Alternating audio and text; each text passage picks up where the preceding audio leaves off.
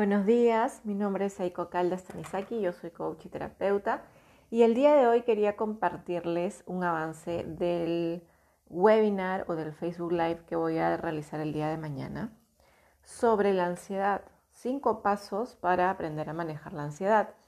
Si bien es cierto, hay muchas técnicas, hay muchos consejos, hay mucha información en la web de psicólogos, de psiquiatras, de profesores y maestros de yoga, siempre es bueno tener más herramientas a la mano.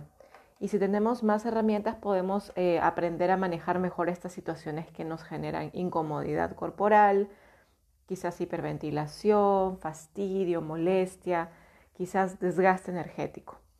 Entonces, antes de pasar a los pasos, eh, voy a comentarles un poquito eh, cómo a mí me aparece la ansiedad, como para conectarnos y ver qué les pasa a ustedes. Eh, en algún momento yo he sufrido eh, ansiedad eh, fuerte, no llegué a ser como una enfermedad crónica, pero sí tuve episodios. Y las características de esos episodios eran la falta de respiración, la sudoración en las manos, dolor de cabeza, fastidio corporal, incomodidad y por ahí también a veces insomnio, ¿sí? Entonces, eh, eso me ocurrió cuando estuve en un trabajo donde mi jefa era bastante eh, temperamental y eh, un poco agresiva.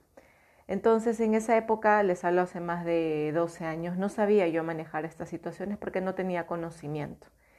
Hoy por hoy no llego a sentir estos, estos, este, estas sensaciones, estos síntomas en el cuerpo, porque ya reconozco cuando me aparecen los miedos, que son al final desde mi punto de vista, los que se van acumulando y nos generan estos episodios de ansiedad o de ataques de pánico.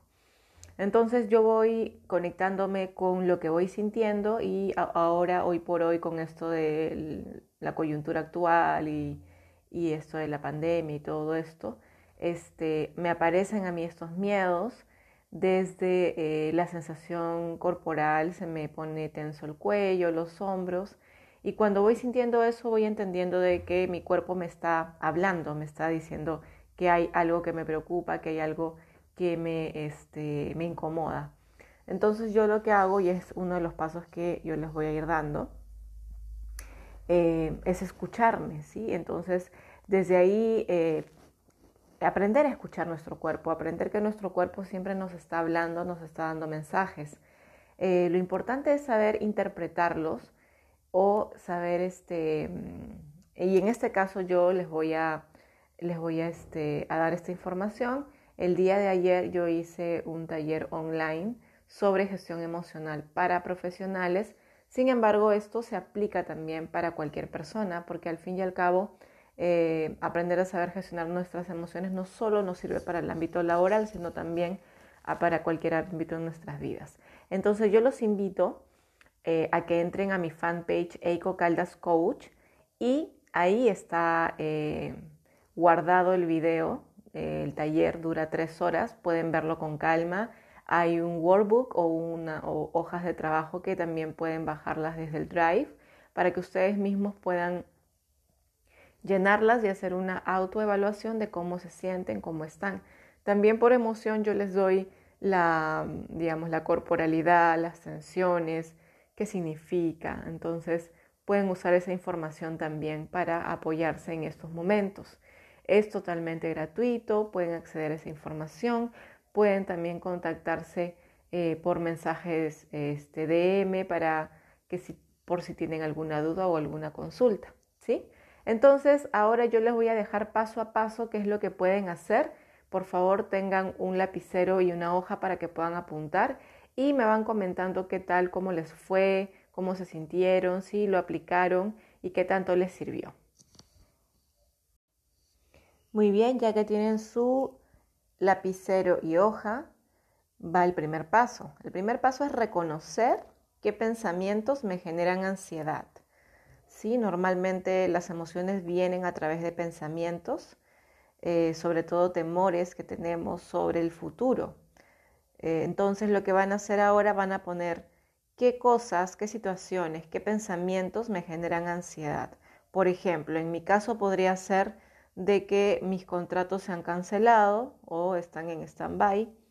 Entonces, digamos que yo tenía un presupuesto mensual y eso me genera ansiedad, ¿sí? Entonces pongo eh, em, el pensamiento de que se me va a hacer difícil eh, lograr el presupuesto que había, había este, hecho para el mes de marzo, abril y probablemente mayo y quizás los meses siguientes, ¿sí? Otro, otro pensamiento podría ser el temor a que mi familia se enferme. Tengo un par de familiares que son este, enfermeros y ese es un temor latente que tengo. Eh, pero confío que ellos este, son personas todavía jóvenes, que tienen su, su, trabajo, están tomando las precauciones. Digamos que pongo una lista ¿no? de todas las cosas, de pensamientos, situaciones que hoy me generan miedos y que se convierten en ansiedad. Todas, tanto tipo laboral, tipo personal, familiar, profesional, este, cualquier tipo de, de cosas que me puedan generar ansiedad. Desde lo más pequeño hasta lo que yo considere más importante, ¿sí? Por ahí que me puede causar ansiedad el no dormir bien en las noches, ¿por qué? Porque estoy durmiendo pocas horas o el dormir demasiado, ¿sí? Cualquier cosa que ustedes sientan que les, les produce ansiedad, el esperar de repente ahora que están las filas, las colas para ir a los bancos, el salir a la calle y ver a la gente con mascarillas, el ver gente que no toma precauciones, todo aquello que les genere ansiedad.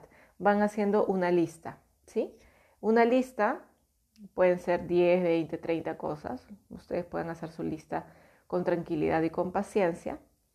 Y luego de hacer la lista, les voy a dar el paso número 2. Y ahora vamos con el paso número 2. Después que han hecho su lista, lo normal es que la mayoría de las cosas que hayan puesto sean miedos, sean temores, van a poner al costado con un lapicero de otro color de ser posible, van a poner al costado si este miedo es real o si es imaginario, ¿sí? ¿Cuál es la diferencia? Por ejemplo, un miedo real es eh, que no me alcance el dinero para comprar mis alimentos este mes, ¿sí? Es real porque puede ocurrir y porque yo puedo verificar que esto sea cierto, como voy a ver mi cuenta bancaria o voy a ver mis ahorros. Entonces es un miedo real. Un miedo imaginario es de repente que yo piense que qué pasaría si, si, no sé, pues si ocurre un temblor o un terremoto que pueda afectarnos más. Ese es un miedo imaginario, es un temor, es algo que yo me invento en la cabeza que tiene pocas probabilidades. ¿Sí? Entonces eh, voy haciendo al, al, costado de todas las cosas que me generan ansiedad, voy a poner, si es un miedo real, le pongo R y si es imaginario, le pongo I. Y así voy poniendo al, al lado de cada una de las cosas que me generan ansiedad o temor, voy poniendo si es real o si es imaginario. Real es cuando hay un porcentaje alto de que eso pueda ocurrir. Ojo, por ejemplo, lo que yo les comentaba, de repente yo tengo solo en mi cuenta de ahorros 300 soles y somos cinco personas, entonces, eh, y no tengo otro ingreso. Entonces podría ser un miedo real. ¿Por qué? Porque probablemente eso me dure, si somos cinco personas, administrándola de la mejor forma posible, podría durar unos 15 días, unos 20 días, sin embargo, eh, como no sabemos cuándo va a terminar esto, podría aparecerme esta sensación de ansiedad o miedo de saber y qué voy a hacer después. Eso es un miedo real, hay una, probabilidad alta. Algo imaginario es que la probabilidad sea pequeñísima, casi, casi insignificante, ¿no? menos, menos, de, menos de 20%, entonces es como qué, tanto qué tanta energía le pongo a, esto, a estos pensamientos de 50%, de 60%, de 70% para arriba, podría tomarle más atención. Si tiene menos de un 50%, yo les diría que ya eso como lo suelten, ¿sí? Entonces, pongo alrededor R si es real y si es imaginario. Así que hagan su lista y nos vamos hacia el paso número 3. Empezamos con el paso número 3. Ya teniendo estos miedos reales e imaginarios, lo que vamos a hacer es poner a un costado o utilizar otra hoja y escribir los miedos reales. De esos miedos reales vamos a poner si está en nuestras manos el hacer algo, el tomar acción. Por ejemplo, en el caso que yo les decía del ahorro, ¿está en mis manos tomar acción? ¿Puedo hacer algo al respecto? Sí. ¿Qué puedo hacer? De repente pedir prestado a mis familiares, de repente eh, si tengo la, este, el AFP, buscar información para poder retirar mis fondos, de repente, este, qué sé yo, mm, ver opciones, ¿sí? ver opciones de qué cosas podría hacer.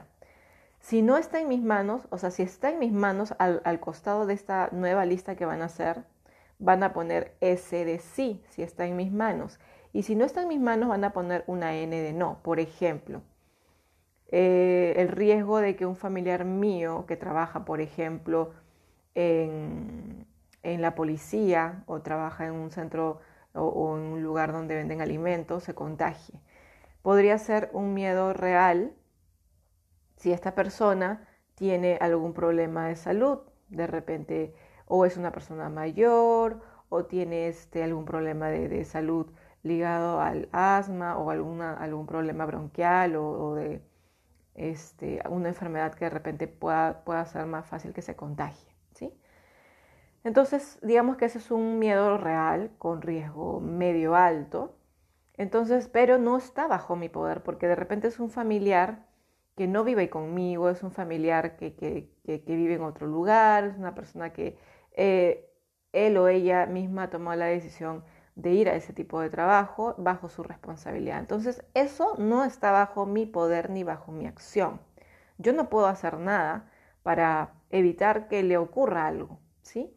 Entonces ahí, ustedes al costado de estos miedos reales van a poner S si, si pueden hacer algo al respecto y N si no pueden hacer algo al respecto. Si pueden hacer algo al respecto, pongan su plan de acción. ¿Qué puedo hacer? Y van a poner las cosas que pueden hacer para, este, porque de alguna manera el miedo les habla sobre cosas que pueden ocurrir o no, ¿sí? Posibles pérdidas que podamos tener que nos importan. Entonces, si el miedo me está avisando es para tomar precaución, es para prevenir y porque de alguna forma esta emoción también nos está cuidando. Entonces, si está bajo mi campo de acción, voy a empezar a hacer como una lista de cosas que yo puedo hacer con fechas, con plazos, ustedes ya ven cómo lo hace. Y si no está en mi campo de acción, eh, lo ideal sería que yo lo suelte y confíe que lo que ocurra es lo mejor que va a ocurrir. Confiar, confiar en que esta persona se va a cuidar, en que no le va a pasar nada, ¿sí? Ahí, ahí de repente como, como pedirle a Dios, si creen en Dios, el universo, a quien ustedes invoquen, que cuide a la persona, que, que nos dé paz y tranquilidad y que nos que nos dé fe y esperanza de que las cosas van a salir bien. ¿sí? Entonces, una vez que yo ya, ya definí, ya organicé, ya vi y ya tomé acción, hasta ahí viene el tema de enfocarme en el, tema de la ansiedad. Ya la escuché, ya la, o sea, ya la reconocí, ya la escuché, y ahora qué viene después. Paso número cuatro. Una vez que yo ya escuché a las emociones que llegan con la ansiedad, eh, me va a sobrar energía porque ya empecé a soltar, ya empecé a escuchar, ya no voy a poner toda mi energía en, estos pensamientos, voy a empezar a vibrar alto, mi energía va a cambiar, la voy a transformar. ¿Qué es lo que, qué es lo que vamos a hacer ahora? Vamos a hacer una carta de gratitud o una lista de gratitud, como ustedes prefieran o, o ustedes les sirva mejor. Y lo que van a hacer es hacer una lista de lo que agradecen hoy, pero realmente, ¿qué es lo que agradeces? Poniendo tu enfoque desde la abundancia, desde lo que ya tienes, desde lo que se te ha dado y que quizás no estás valorando este momento, ¿sí? Por ejemplo, yo lo que agradezco el día de hoy es mi salud, es que, mis, que mi hijo y mi esposo estén saludables, que estemos los tres juntos, que en estos momentos eh, tengamos un techo donde vivir, alimentos que comer, eh, que nuestra familia cercana está saludable. ¿sí? Entonces voy haciendo una lista, que puedo respirar, que tengo todo mi cuerpo completo, que estoy, este, digamos, este, económicamente estable, tranquila, tengo para sobrevivir y para vivir por lo menos dos o tres meses en, este, en, este, en este estado, si es que se extendiera, ¿no? Em, ¿Qué más agradezco? El poder escuchar las gaviotas que pasan por mi, por mi techo, yo vivo muy cerca al mar. Eh, ¿Qué más agradezco? Que el aire esté cada vez más limpio, que la gente sea responsable. Agradezco también que, que nuestro presidente haya tomado acciones para no vivir situaciones duras y difíciles como otros países están viviendo. Agradezco también el poder tener estos canales de comunicación con ustedes y, poder acompañarnos juntos, acompañarlos y que me acompañen en estos momentos difíciles. Agradezco que las personas tomen conciencia, agradezco que yo estoy aprendiendo mucho de mí en este momento. Entonces así van haciendo su lista de gratitud de cada cosa, cada cosa y mientras la van escribiendo sientan en su corazón que realmente están agradecidos, ya sea a Dios, al universo, en quienes ustedes crean, ¿sí? Que están agradecidos porque a pesar de todo hay personas que están pasándola mucho peor y que dentro de todo somos afortunados porque quizás tenemos a nuestros familiares vivos y, que al fin y al cabo cuando pase todo esto podemos empezar nuevamente porque estamos saludables, porque estamos porque tenemos todas nuestras capacidades. ¿sí? Entonces van a hacer su carta de gratitud, tómense el tiempo que necesiten, háganlo con calma y sientan que en cada frase que ustedes escriban realmente sientan el corazón lleno de amor y de felicidad y de, y de acompañamiento, ¿no? que sientan de que, de que no están solos, de que hay muchas personas que están que estamos juntos en estos momentos y que estamos pasando cosas difíciles, pero que eso no quita que podamos ser agradecidos y podamos ver que hay también un regalo detrás de todo esto. Y llegamos al paso número 5. Después que hice mi carta de gratitud y me siento súper bien, lleno de, de, entusiasmo, de amor, de fe y de esperanza, van a empezar a hacer una lista de las actividades que pueden realizar teniendo los recursos que tienen hoy, así como están. ¿Qué actividades que disfruto y me hagan sentir bien puedo hacer hoy? Quizás el universo me está regalando un espacio para poder conectarme conmigo y recobrar aquello que antes me hacía feliz. Yo lo que estoy haciendo hoy, que disfruto mucho, es meditar. Todos los días medito entre 15 y 25 minutos. Me ayuda muchísimo a sentirme tranquila, a sentirme llena de paz, a invocar a mis maestros, a invocar a Dios, eh, pedirles que me brinden sabiduría divina, paciencia divina y todo lo, que, todo lo que yo necesito y realmente siento que me lo dan. Entonces eso es algo maravilloso que este, que este momento me está regalando. Adicional a eso también hago baile, me gusta mucho bailar, hago aproximadamente 40, 50 minutos de baile, hago ejercicios, cocino cosas que me gustan, me engrío también. Sí, ahora último he aprendido a hacer popcorn este, dulce y, o canchita dulce, como le llaman. Entonces es algo que nunca había hecho y que gracias a un tutorial de, YouTube pude aprender a hacer. Y este, me, entusiasman esas pequeñas cosas. Eh, me entusiasma también tener sesiones virtuales con mis coaches.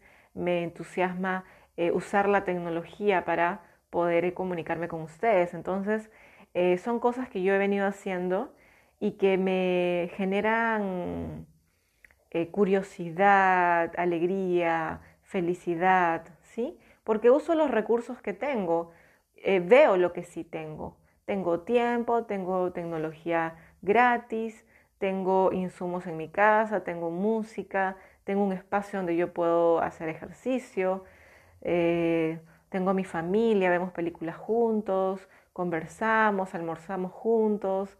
Eh, digamos que aprovecho estos pequeños detalles que al fin y al cabo son los, son los recuerdos más bonitos que vamos a tener. Entonces, eh, ¿qué decisión tomamos? Y ahí viene la elección personal de cada uno de ustedes. ¿Qué eligen hoy? ¿Eligen aprender a manejar estas sensaciones de ansiedad o eligen quedarse sumergidos en esas sensaciones y sentirse cada vez peor.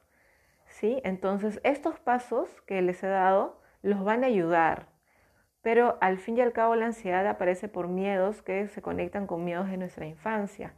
yo les sugiero que pasando esta, esta cuarentena o antes de, o, conforme ustedes vayan sintiéndose, busquen ayuda profesional, busquen a terapeutas o psicoterapeutas que los ayuden a observar de dónde vienen esos miedos y a sanar heridas o eh, soltar sufrimientos que vienen cargando, porque lo que les ocurre hoy no solo viene de la situación actual, probablemente sea un cúmulo de situaciones que han venido atravesando.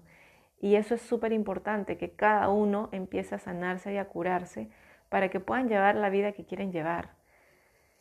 Bueno, y, y sin más nada que decirles, hasta un próximo episodio, ustedes pueden también contactarse por mis redes y decirme qué temas les parecen interesantes y que puedan, que puedan de repente este, sugerirme, ¿sí? Adicional a esto, yo el día de mañana, que es 2 de abril, voy a hacer un Facebook Live y un Instagram Live con el mismo tema. Si ya lo escucharon y les surgen dudas o preguntas, pueden hacerme las consultas en el Facebook Live conectándose el día 2 de abril a las 8 de la noche. ¿Sí? Los espero entonces. Un abrazo muy grande.